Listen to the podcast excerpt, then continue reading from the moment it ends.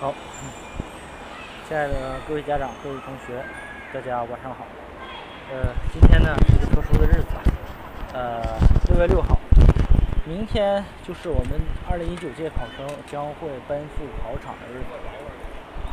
六月七号、六月八号，对于每一个参加过高考的人，和即将参加高考的人，都是值得记忆和难忘的特殊日子。我非常理解各位考生现在心里的焦虑心情。有的人呢是担心自己明天考不好，有的人呢是担心自己真实实力发挥不出来，有的人甚至来说呢会有一个怯场的表现，甚至紧张的两个手心都是汗。无论如何呀，我们的考生一定要注意一点，就是你现在所有的这种紧张和焦虑，你相信费老师的一句话。都会在二零一九年六月七号九点，你进入考场那一刻起烟消云散。为什么呢？这不是我跟你呃乱讲，是因为做了这么多年志愿填报的指导，接触的学生太多了。这些学生跟我讲，老师啊，我头一天晚上焦焦虑的简直睡不着觉，焦虑的就连我自己往常的知识都忘记了。但是呢，等到我一旦到进入到考场打铃的拿起笔那一刻，我所有的焦虑、紧张，通通都不见了。随之而来的是，我开始把注意力放到了答题上面，放到了这张语文卷子上面，放到了我的这个呃前面这个书桌上面，放到笔上，以及我担心的那些事情都没有发生，我担心那些焦虑，担心那些做不出来的题都没有出现。随之而来的，恰恰呢是整个在答题过程当中，我身体的动觉、身体的感官，给我带来了这种答题的畅快和考试的顺畅。那有的说，老师为什么会有这种情况呢？其原因就在于啊，同学，你现在所焦虑、担心的事情，仅仅来源于你目前的这种目前的这个时间的这种感觉。但是等到你高考一结束，高考一上到高考考场，你的注意力就完全集中到考试了。而且经过十呃三年的高中学习，又经过一年高三的艰苦磨练，你现在的知识都已经揉汇到你的思想，揉汇到你的大脑的机械记忆，揉汇到你的肌肉的肌肉的机械记忆。比如说，我举个例子。在讲读考语文的时候，你的大脑可能仅仅告诉自己，这个开篇怎么破题，结尾怎么扣题，中间用什么素材。其实你会发现在写的过程当中，你完全不用考虑，老师我到底这个字儿该怎么写，我到底这句话该怎么怎么开始怎么结束，完全不需要。你的机，你这这只手啊，它就会自然而然的去写写写写写写写，就会这样去做。所以同学，你没有必要担心，你所有的努力不会白费。你所有之前的汗水都会凝结到最后这张考卷上面，把你的分数考出来就可以。你现在只需要做的就是，只需要做的就是喝一杯水，平静一下心情，早早的躺到床上去，尽尽快的进入睡眠，迎接六月七号太阳的升起，让所有的一切。成为现实，让理想照进现实，让你十二年的辛苦努力有一个结果，这就是你应该做的。这是在高考之前，魏老师给大家讲这么一点内在的心得，也在讲一些勉励的话语。二零一九年是一个不平凡的一年，在这一年当中，我们的祖国经受过很多很多的这种磨难，我们的这个。民族经受了这个巨大的挑战，但是2019年同样对于我们的同学来说，又是你报效祖国、完成梦想的一年。这一年一定是辉煌的一年，这一年一定是快乐一年，这一年仅仅是你幸福人生的开始，这一年也是你成长的、成熟最坚实的一个年。好。二零一九年的寄语呢，费老师就讲了这么多。二零一九年志愿填报马上来了，今天呢，费老师依然在放假放下班回家的路上，骑着自行车给你做这一堂气喘吁吁的讲座。今天讲点什么呢？从接下来开始啊这一系列的课程呢，我会给大家讲专业该怎么选。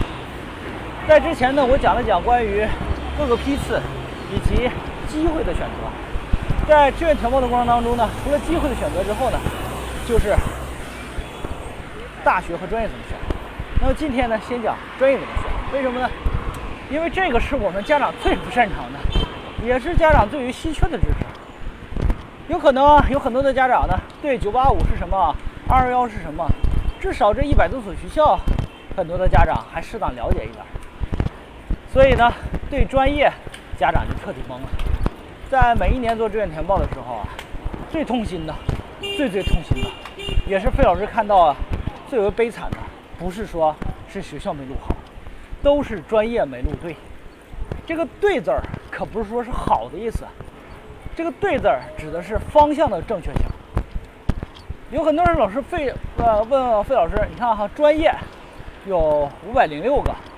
有十三大门类这么多，九十三个大类以及五百零六个细分专业。有人说：“老师，我能不能精准的预，就是录到某一专业？”这是可以的，这是有可能的。通过精准的数据分析是可以达到的。但是有一点哈，有一点，同学在高考志愿填报当中，专业、大学和地域这三个要素是无法三二合一。无法进行权衡和兼容的，什么意思呢？有的家长和同学问老师：“我能不能上个好大学，同时还读到他最好的专业？然后这个大学和这这个大学所在地又是非常好的地方，这能不能实现呢？”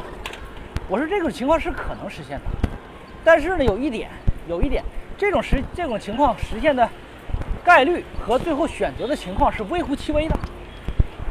有的说老师，这为什么呀？我跟你这样讲，你会发现，就是有的人问我老师，这个这个问题，就跟你买房，你跟我说，崔老师，你买房，我能不能买到这个房子户型又好，小区物业又好，所处的地段又好，房子质量还好，然后呢，这个房子升值潜力还大，然后呢，住着还舒服，还便宜。崔老师，你说我能不能买这房？大家觉得能不能买上房？是不是这个问题就有答案了？所以说，有的时候你会发现，哎，考了个六百九十分的同学，虽说能考上清华，可是考不上水利，也考不上清华的计算机，也考不上清华的建筑学，对不对？但是你发现学校行吧，地域北京也挺好啊，可是你的专业是不是不好啊？是不是？有人说老师，哎，六百九不行，我七百，哎，七百也一样啊。你会发现，七百的同学，你可能。读不到北大的医学临床吧，对不对？你可能只能上北大吧，读其他专业吧，对不对？所以说你会发现，任何分数都无法进行三要素的权衡，必须有所取舍。所以说从这个角度来说，就有很多同学开始考虑了：老师，你说我上好学校还是上好专业呢？哎，这就是一个取舍的问题。既然你说无法三要素权衡，那我又能不能我偏向一一个方向呢？这是可以。所以说这就涉及到。一个志愿填报当中，纠结了多年、较量了多年、博弈了多年的两个要素，就是大学优先呢，还是专业优先？其实，从费老师做志愿填报这么多年来看啊，大学、专业、地域这三个要素，哪个优先，必须要结合学生、家长和家庭要素以及未来职业发展多层次、多角度。为什么？因为这个选择太重要了。一旦你选错，你的人生将会出现错差，你的所有的抱负都无法实现。这个一点都不夸张。比如说，有的同学就说：“老师，我想学医学。”哎，其实你会发现，他想学医学类，大概的因素是他想临床，原来想当医生，他至少是口腔医生，对吧？但是你会发现，有百分之八十的同学想读临床的，想读口腔。最后呢，都读了其他的医学，这其中还有百分之五十的同学最后呢读了护理。为什么？因为现在高考报考当中，每一个医学院都把临床和护理专业放到一起。我们家长又没有志愿填报的数据分析能力，直接导致了哎压不到临床人员就被调剂。那调剂你说，那就什么？那就是你也不行，别人不行，大家都不选择专业，那肯定拿出来。谁是这样的专业？对吧？你就想想你对什么专业有忽视，所以说就导致什么？男孩子对护理特别少啊，导致这两年出现这种情况。所以呢，这里边会有很多同学不将就，就决定选择复读，重新选一遍。但是大部分同学都将就了，就出现了很多的难户，是不是？因为我觉得这个难户还真不是说是社会需求，这是历史造成的志愿填报错误造成的。但是你会发现一个问题啊，你会发现一个问题，你会发现这件事容不容易发生？是不是百分之九十可能？因为所有的家长心里边就没有这个啥呢？专业的概念，就觉得哎，志愿填报不就是拿分选学校吗？其实学校你选的，就包括你像前两年兰州大学是吧？临床和护理放一块，你兰州大学没有录到，没有录到，那很伤人。连基础的一些你也临床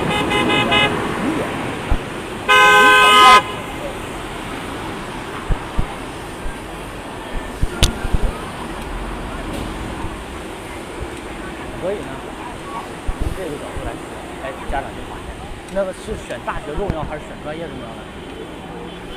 都重要，对吧？都重要。那么他俩之间到什么关系呢？赵老师给大家总结了，就是专业取决于你自己的这样几个方面，哪几个方面呢？就是第一是兴趣，那兴趣最好老师，这是毋庸置疑的，是不是？你让一个不喜欢机械的同学，从小到大动手能力太差的人去学机械。那你就在毁他，是吧？你让一个不喜欢与人打交道的同学去学市场营销，那你就在害他，是不是？就兴趣这个东西啊，这太重要了，我是深有感触，是吧？第二是啥呢？性格，对吧？性格也很重要。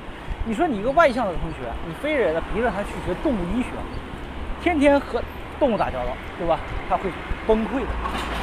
你让一个内向的同学天天干嘛？天天去学市场营销，去学啥呢？去人力资源。本来不喜欢和人打交道，你非得逼他学一个和人打交道的，见人说人话，见鬼说鬼话，这东西这太难了。这性格也很重要。除了这之外，还有没有选专业重要的呢？就是他对未来的职业的发展需求。什么意思呢？哈，有的同学他在选专业的时候呢，未来想从事一个稳定的工作，你发现这有没有这样的人？是不是也有啊？对吧？你让他想从事稳定的专业的工作呢？你会发现，在五百零六个当中，无论是文科还是理科，还是文理兼招，他很多的专业都是啥？都是不稳定的，是文跳跃的。有很多人理解为，你比如说学金融的，你说这是个稳定的工作？我告诉你错了，这个专业最不稳定了。每一年这个专业行业里边淘汰人就特别特别多，就很多人最后被逼的学不下去了，就干金融工作干不下去了，啊，干理财了。干保险的，干精算的，干分析的，干不下去了，一个转型，往什么转？往更稳定的工作转。那再稳定啥的？考公务员、当老师，是吧？这就更稳定了。所以你会发现，本来你以为是稳定的，但实际上是最不稳定的。但是你有时候你又觉得它最不稳定呢，但是它又是最稳定的。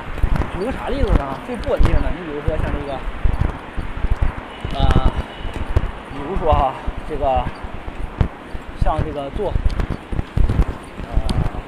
工商管理这个专业，很多人就觉得是管理的那最稳，来回跳槽，对吧？我告诉你，这个专业有时候它非常稳定，特别对女孩子。很多女孩子在做工商管理这个专业出来之后，很多人其实都做了企划、企业策划、呃设计、广告设计，以及啥呢？以及会计、财务管理，然后呢，以及做这个人力资源管理相关的。你会发现，他在企业里边还是相当稳定。所以说你会觉得这些专业你得多层次去看它，所以说你得了解这个学生未来职业发展，想倾向于什么样的工作，对吧？那除了这之外呢，你还要了解国家的发展，对专业的需求，对吧？这段时间呢，有很多的家长跟我说：“哇，费老师，我们到底选啥专业未来吃香啊？这 这吃香这俩字用在志愿填报里边最频繁。那老师为什么我选啥专业吃香？是不是？其实这个词儿已经非常老了啊，这是七几年的词儿。当时呢，就是有这样一个词儿叫“吃香的喝辣”，是不是？那么这个“吃香”指的就是这个专业紧俏，未来的社会需求比较大，然后呢，工作的比较好找，待遇还比较高。所以说，从这个角度来说呢，发现我们家长对于学生未来啊的一种希望和希冀。但是有一点，你一定要瞄准未来社会的需求和实。我们现在很多的这个家长啊，在做卷谈报的时候，不考虑未来，就考虑眼下，甚至来说呢，不考虑自己想要啥，只考虑别人别人对他说啥，就觉得这是真理。这是这抱着的话就觉得是真理。你比如说前两天，从二零一八年到二零一九年，国家呢一直在提倡新工科的建设，特别在提倡啥呢？人工智能的发展。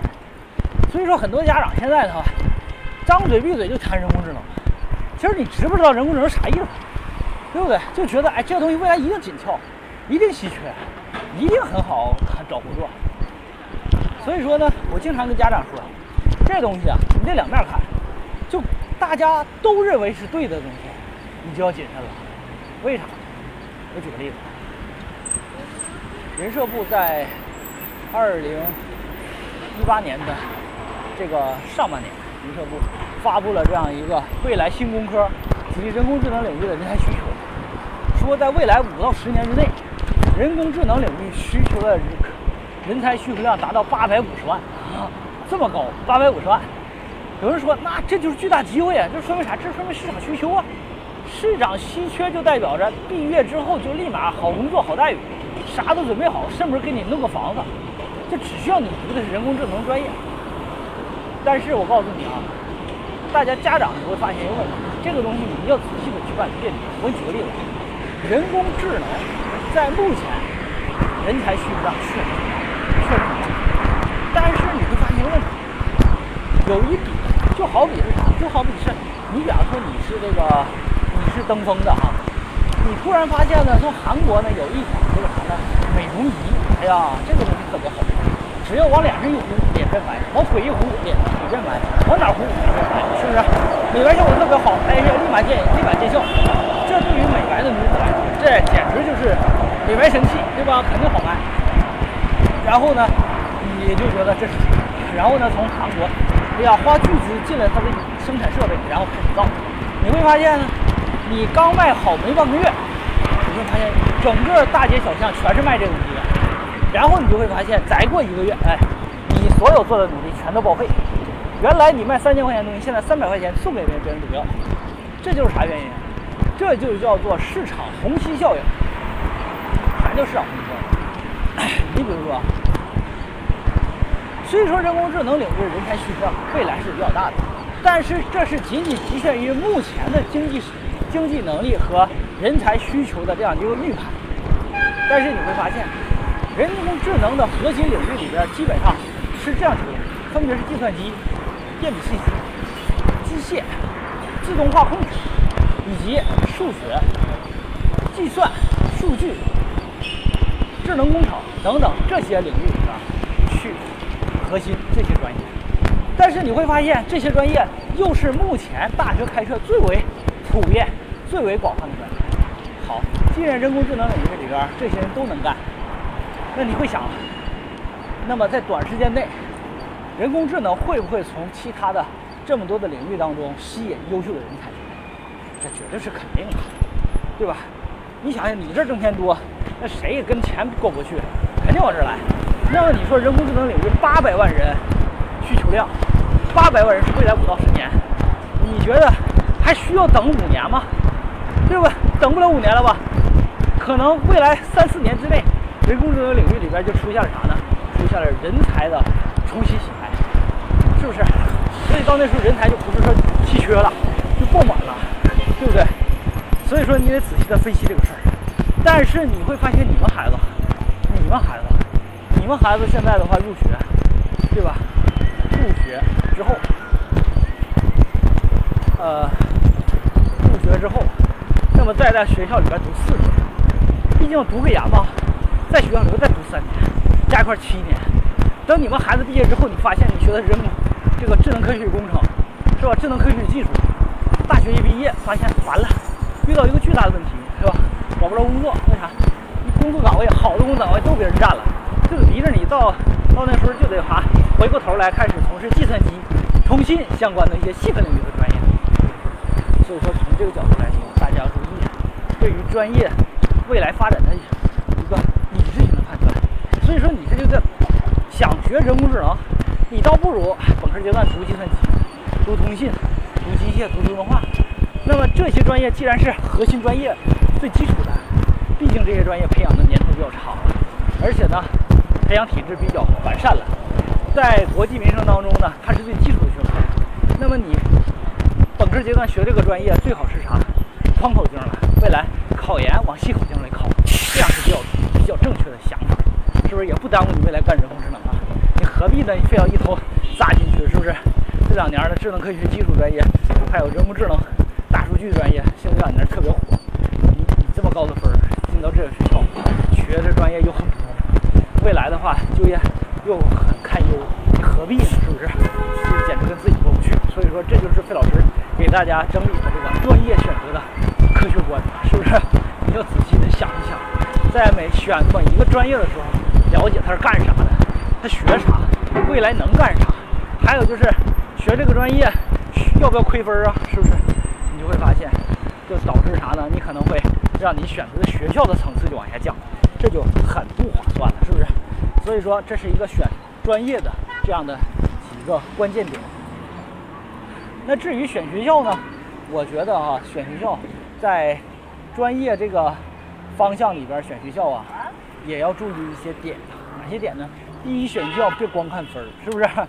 别光看分儿，光看分儿你选不出好学校来，这是最直接的。为啥呢？因为有很多的家长就觉得分高的学校它就是好学校。那我给你举个例子，我给你举个例子，来你来分辨它它是哪个是学校好。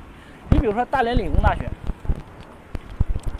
大连理工大学的这个呃，比如说哈，大工的这个盘锦校区哈，收到六百零二。你会发现还有另外一个学校收六百零二，分别是谁呢？是呃六百多哈，是这个武汉理工大学啊。这俩学校，一个你别看这个名儿不一样哈，一个大连，一个武汉，一个城市呢，武汉可能比大连还好一些，但是从学校的层次来说，大连理工大学是九八五，武汉理工大学是个二幺幺，层次不一样。但是你会发现一个问题啊，大连理工大学的盘锦校区这是九八五，如果他俩放一块儿，你选哪个？我说我选大工盘锦，那你是不知道武汉理工大学有多好啊，对吧？还有就南京理工大学啊，也是这个层次的，你说你。是选南理工啊，还是选这个大连理工？是不是？你有人说我还选大连理工，那你那你就是看，那你得看看大连理工盘锦校区招的啥专业。同时你得知道，大连理工盘锦校区可不是本校，它在盘锦。有人说老师，那学校在盘锦能咋的了？那还是大连理工吗？你了解一点，你就你想明白一个事儿啊，你就知道该选哪个了哈。首先，南京理工大学是中国重点建设二幺幺工程大学，同时也是。国防工业，呃，国防工业科工委直属的一所学校，也号称国防七子。这个学校最大的特点就是兵器、发射、武器、装备、计算机、通信，然后以及航空航天以及这个机械方面，都是这学校的强势专业。在上次的国庆阅兵当中，哈，三十多个武器方阵当中，南京理工大学校友以及南京理工大学。目前的学生的知识产权在这个当中占百分之八十以上，你就发现这个学校有多牛逼，是不是？多牛掰，是又低调又好的一个学校。啊，大连理工大学是所国家九八五大学，但是这学校呢，这学校有个特点，这两年啊，由于东北的经济发展不好，所以这学校慢慢的有点往下走。但是不影响这个学校的机械专业是全国非常出名的。可是呢，你要知道，这学校呢，其实实际上它的背景就是教育部直属啊。跟国防科工也没关系，但是呢，如果没有这个背景，其实你会发现，就缺乏了很多的一些非常优质的就业机会。大家知道哈，就是现在来说呢，这个军工领域呢，挣钱又多，待遇又好，是不是？还有一点的话，就是大连理工盘锦校区，不是说大连理工，大连理工收六百二十多哈，大连理工盘锦校区才是这个分儿的。有人说那盘锦校区跟大连理工有啥区别？就这个区别，哪个区别呢？你就想哈。想啥呢？我给你举个例子哈，你比如说，现在呢，郑州外国语中学在郑州是不是？然后呢，要在什么呢？要在这个南阳建一个分校，建一个分校。呃，咱不是民办的啊，公办的，建一个分校。你会发现呢，它的收分也不低。但是你发现呢，如果这个时候你是外国语总校的老师，然后呢，你在郑州最起码这么多年了，在外国语总校旁边都有房子了，是不是？而且自己的子女父母全在郑州。这个时候派你去南阳干两年，去那干两年。这两年你想想，高中老师基本回家机会比较少，基本上没有周六周日，是不是？回家机会比较少。你说你愿不愿意去？我问你，你愿不愿意去？有实力老师他肯定不愿意去，为啥？有实力老师那都宝儿，那甭说他走，他他他都敢跟校长叫板，是不是？他都是宝，你觉得他会去吗？他不会去。那他又得还得建分校，你咋办呢？对喽，新来的老师可劲往里边怼，对不对？现场招的一些老师哈，可劲往里边怼，所以你就可以看到啊，这样的一个变化，是不是？我就不详细说了，话呢不能说太透，这个知道不言破，对吧？这是一种，这是一种情怀，是不是？所以说，如果南京理工大学和大连理工大学、武汉理工大学仨放一块儿，你咋选？这是不是就出了问题了，对不对？所以说，同学，我就跟你说一点，这选学校啊，可不是那么简单。你光拿分选这个事儿来太好干了，但是你发现呢，越好干的事儿呢，大家都会干。如果大家都会干的事儿呢，哎，这个事儿就发现基本上就没啥技术含量了。然后呢，基本的选的都是大家选烂选错的，是不是？哎，大家仔细了解一下就行了。所以说，给大家去讲这些东西呢，就告诉大家，我还没讲那些薄着点、顺着点啊，未来的这发展，大学的行业背景是不是？所以说，还没讲这些，你就会发现大学就已经不好选了。那么，我们对于学生来说，志愿填报啊，是人生当中最重要一次选择，也是我们同学在志愿填报当中，也是人生很多分叉的一次第人生第一次选择。重中之重，所以说大家一定要注意啊！跟着费老师学起来，跟着学有教育走一遭，让学有教育的声音，让学有教育的知识，让学有教育的呃研发的成果，帮助全河南省更多的考生做好志愿填报的选择，做好这一次人生当中最最最重要的一次定位。好，非常感谢大家聆听费老师，还有。十五分钟能骑到家，啊，就不让大家陪着了。呃，最后呢，记住，二零一九年河南省所有的考生都能够金榜题名，都能高中状元啊！以后这样，费老师活越来越好干了。以后的话，只需要给大家填，到底是上清华呢，还是上北大？要是这么简单，未来这个事儿真的越来越好干了。所以说，希望大家帮我实现这个梦想。希望大家明天都能笑傲考场，谢谢大家。